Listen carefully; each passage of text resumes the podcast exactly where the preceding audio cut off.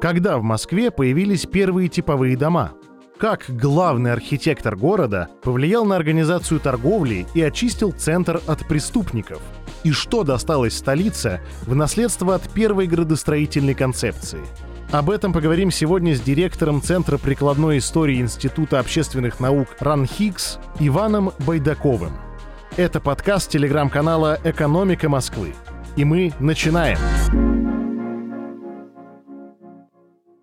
Ну, надо понимать, что градостроительство как э, система планирования городов, э, системно, когда есть кто-то, кто придумал большой толстый план, этот большой план реализовал, появляется в 18-19 веках. Мир изменился, первое, люди переехали в города, второе, появляется экономика, которая связана с городами, а именно промышленность, предприятия, все-все-все, что связано, ну, там, мануфактура, позже заводы, вот, значит, появляются рабочие, а значит, что финансовые потоки из ряда крупным, смещаются в остальные города.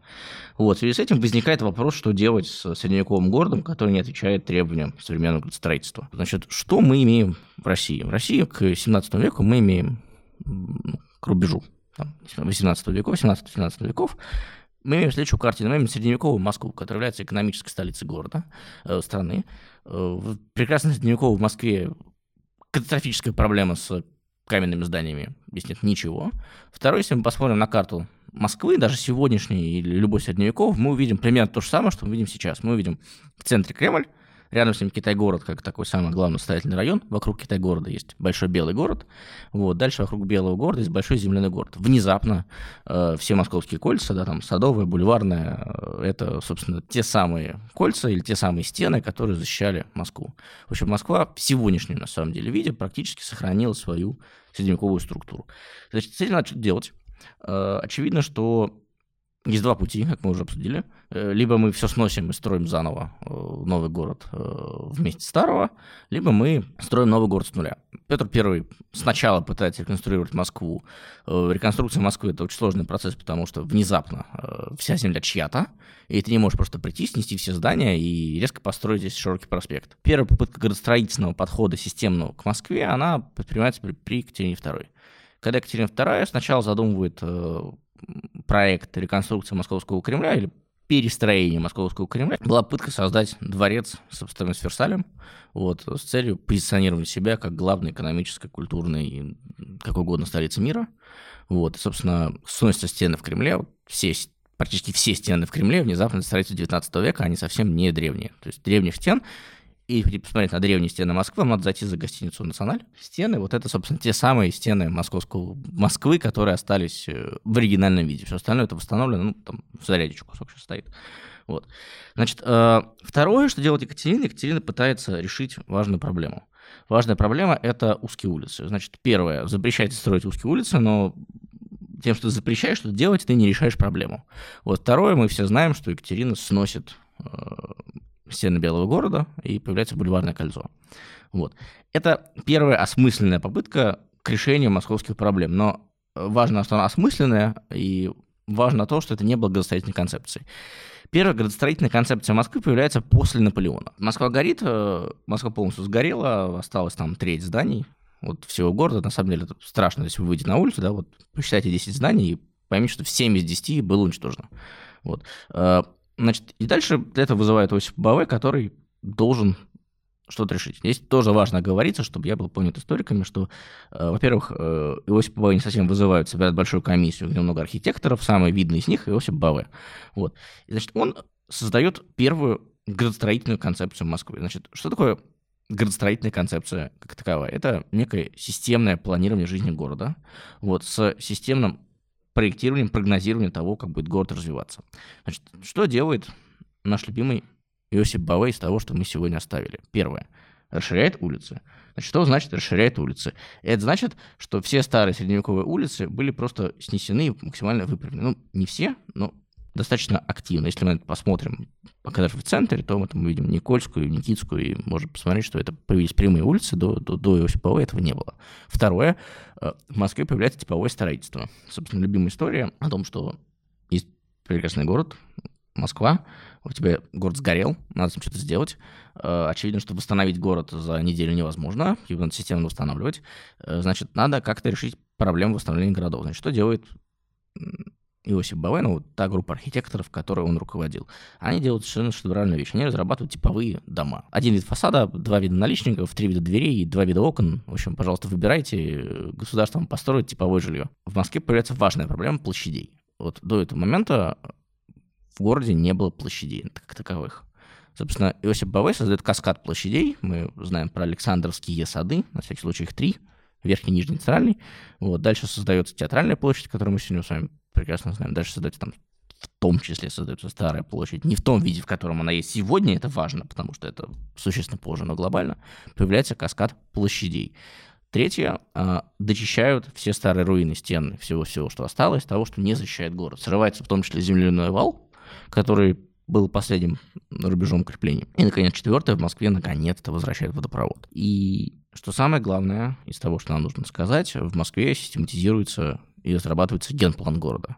Вот, с этого момента ты больше не можешь строить, что ты хочешь, так, как ты хочешь, и где ты хочешь. Теперь ты должен соответствовать генеральному плану города, который придумывает Иосиф Баве. Собственно, если мы загуглим карту э, Москвы Иосиф Баве, то мы увидим тот самый город с практически прямыми бульварами, проспектами, который с появлением первых бульваров, проспектов, который и остался.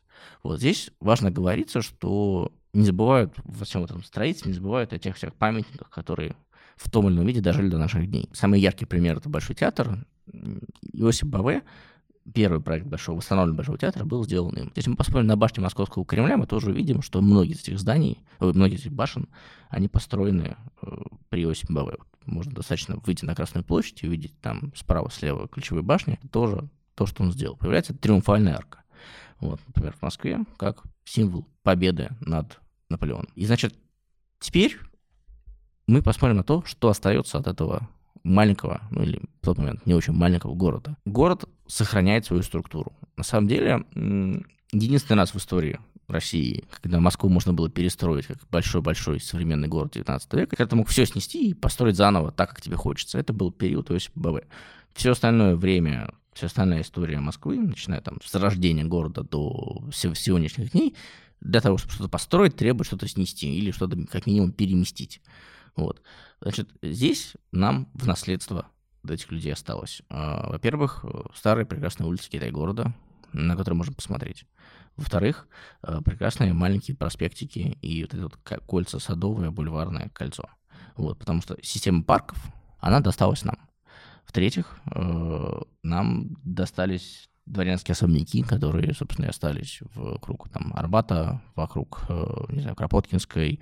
Если мы дальше пойдем в сторону Трубной и пойдем дальше там, в сторону Чистых прудов, э, то все это то, что нам осталось. С точки зрения культуры. С точки зрения культуры нам восстановили с вами Кремль. Нам, если мы посмотрим, гротик, который остался в Александрских садах как символ э, памяти у тех самых событий 2012 года, да, и символе пожара Москвы, то если вы к нему подойдете, будете внимательно рассматривать, то вы увидите очень интересную вещь, что там в него вшиты куски старых сгоревших зданий. Это на самом деле очень прикольно, их походить порассматривать, потому что можно видеть, чем украшали Москву до 19 века. Это то, что нам осталось с точки зрения культуры. Надо сказать, что в 19 веке для России происходит важный процесс индустриализации. И промышленность активно начинает приезжать, приходить в города.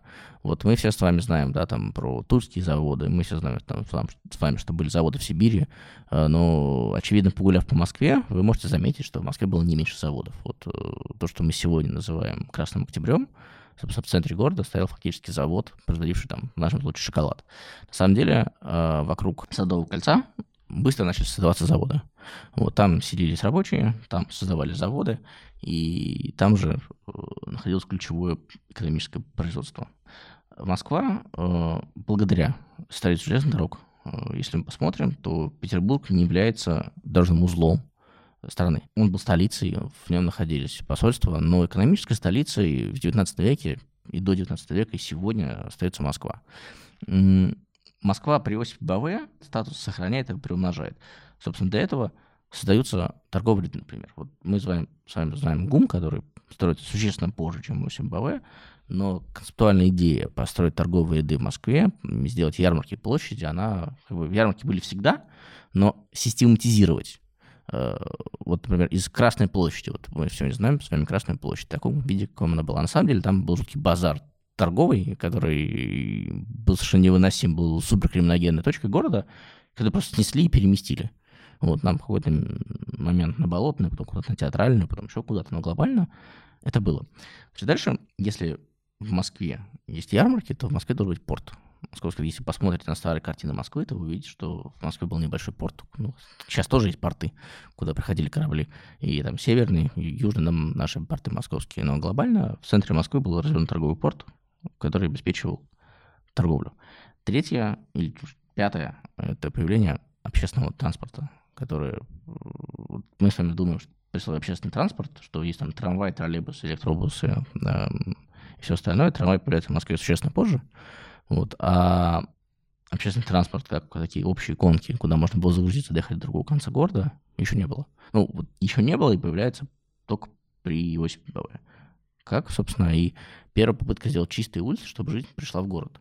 И это все, на самом деле, такие вот мелкие детали, которые меняют э, и культуру, и экономику. У тебя пришла промышленность, у тебя пришла культура в город. Если мы посмотрим на культуру, которая была раньше, она была направлена на дворян.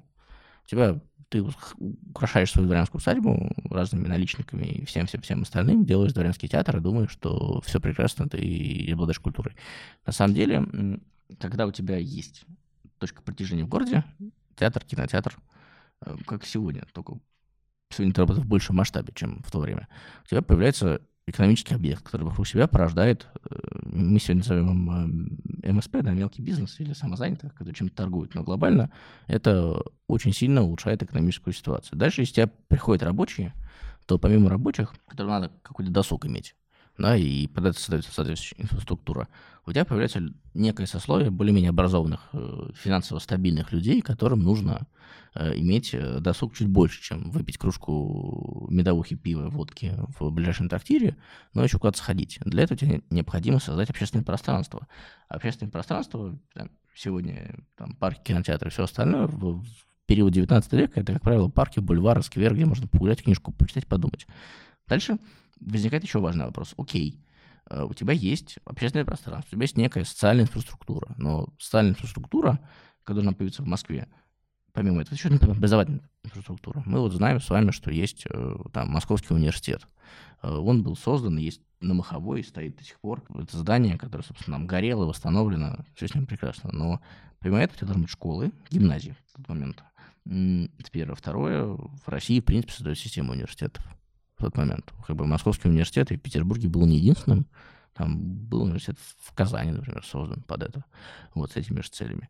И так далее. Дальше у тебя возникает вопрос появления газет. Мало кто знает, что в 19 веке тираж газет считался миллионами. Вот, э, просто, просто вдумайте, там в Москве существует десятка, десятки газет, и каждая из них выходит, выходит миллионным тиражом. Вот эти вещи, которые закладывают в себе город, который закладывается первой градостроительной концепции Москвы, полноценной, в XIX веке, они остаются. Потому что с этого момента Москва начинает развиваться, становится понятно, что ниша, которую занимает Москва, это ниша экономической столицы государства. Вот. Дальше уже после Иосифа БВ в 30-е, 40-е, 50-е годы в Москву придут железные дороги. Собственно, посмотрите на обилие. Если просто открыть транспортную карту России, то можно увидеть, что ключевой транспортный узел России это, это железные дороги. На самом деле, когда мы говорим о том, например, почему Наполеон шел в Москву, потому что Наполеон был не дурак, он открывал карту и видел транспортные логистические артерии города, э, не города, а страны. И он видел, что в России перемещаются двумя путями. Либо по дорогам, которые, правда, осенью и весной приходят в состояние негодности, либо по, по рекам. А внезапно речной транспорт России исторически сложился через Москву. Собственно, Москва поэтому и остается и оставалась экономической столицей города просто из своего географического экономического положения. Вот, и Иосиф Баве, это прекрасно понимая, э, проектировал город как большую-большую торговую столицу. Собственно, можно, посмотрев эту концепцию, можно видеть, что это, это большая концепция, большая градостроительная концепция рубежа, не рубежа, 20-х годов 19 века, и становится основой, в том числе становится основой существенного экономического и социального развития Москвы. Продолжение традиций э, сохранилось в современности, и город все так же бережно и чутко относится к э, сохранению исторического наследия и развитию инфраструктуры, социальной инфраструктуры, которая и необходима для развития человеческого капитала в постиндустриальном мире.